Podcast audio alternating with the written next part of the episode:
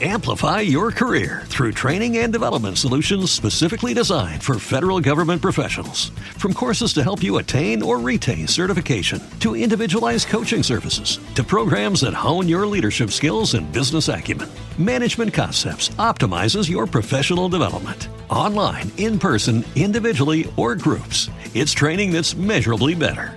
Learn more at managementconcepts.com. That's managementconcepts.com. Nos vamos al 19 de julio de 1966, al partido entre Corea del Norte e Italia. El Mundial volvió a casa en 1966. Para la competición estaban clasificadas de antemano los anfitriones, Inglaterra y el anterior campeón, Brasil. Además se le concedieron nueve plazas más a Europa, tres a Sudamérica, una a Centro y Norteamérica y una repartida entre los continentes de Asia, África y Oceanía. Como los países africanos no estuvieron de acuerdo con el reparto injusto de las plazas, plantearon las 15 naciones inscritas un boicot. Además, la FIFA suspendió a Sudáfrica por el apartheid, no lo hizo con Estados Unidos, y Corea del Sur fue obligada por motivos políticos por su propio gobierno a abandonar la competición, pues la ronda final ante Corea del Norte y Australia se disputaría en Camboya finalmente, sustituyendo la idea inicial que era en Japón. Así pues, la plaza finalmente se disputaban a doble partido Corea del Norte y Australia. Se disputaría en Camboya, ya lo hemos dicho, ya que las autoridades australianas no dejarían entrar al país a los norcoreanos. A pesar de que los australianos estaban plagados de jugadores ingleses que querían jugar el Mundial en su país, la selección norcoreana les venció en ambos partidos con un tanteo final de 10 a 2. A los norcoreanos no les recibieron bien en Middlesbrough, sede donde disputarían los partidos del Grupo D. Incluso el gobierno inglés estudió la posibilidad de excluirles del campeonato, pero ante posibles represalias de la FIFA, desistió. Para no tener que tocar el himno de la nación asiática en cada partido, en terreno inglés, la organización decidió que solo se tocarían los himnos en el partido inaugural entre Inglaterra y Uruguay y en la final, ya que estaban seguros que los norcoreanos no llegarían allí.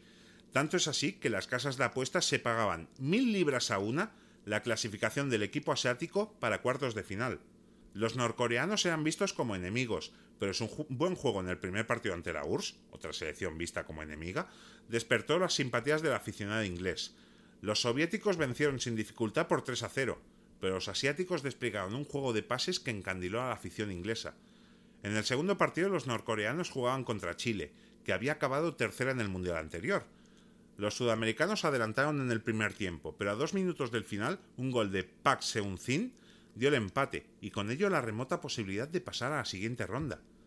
Tras el empate saltó una aficionada inglés a abrazarse con los pequeños asiáticos, convirtiéndose esta en una icónica imagen de los mundiales. En el tercer partido los norcoreanos debían vencer para pasar, pero el reto era mayúsculo, ya que la selección a la que se debían enfrentar era Italia, que dos años más tarde se coronaría campeona de Europa y cuatro años después subcampeona mundial. Los Azzurri contaban con jugadores de la talla de Alberto, Sifa, Ketty, Meazza o el Bambino de Oro, Gianni Rivera, el partido fue claramente para los transalpinos, pero no podían superar a la defensa asiática que era espoleada por los aficionados locales, que adoptaron a los asiáticos como su segundo equipo, tras, evidentemente, Inglaterra. A tres minutos del final de la primera parte llegó la sorpresa, y Pac marcaba por bajo el 1 a 0, aprovechando que los italianos habían quedado con 10 por la lesión del capitán Bulgarelli. La segunda parte fue un asedio constante de los europeos, pero una y otra vez se toparon con un muro. Esto fue desmoralizando a Italia, que veía como las agujas del reloj iban demasiado rápidas y poco a poco se confirmaba su tragedia.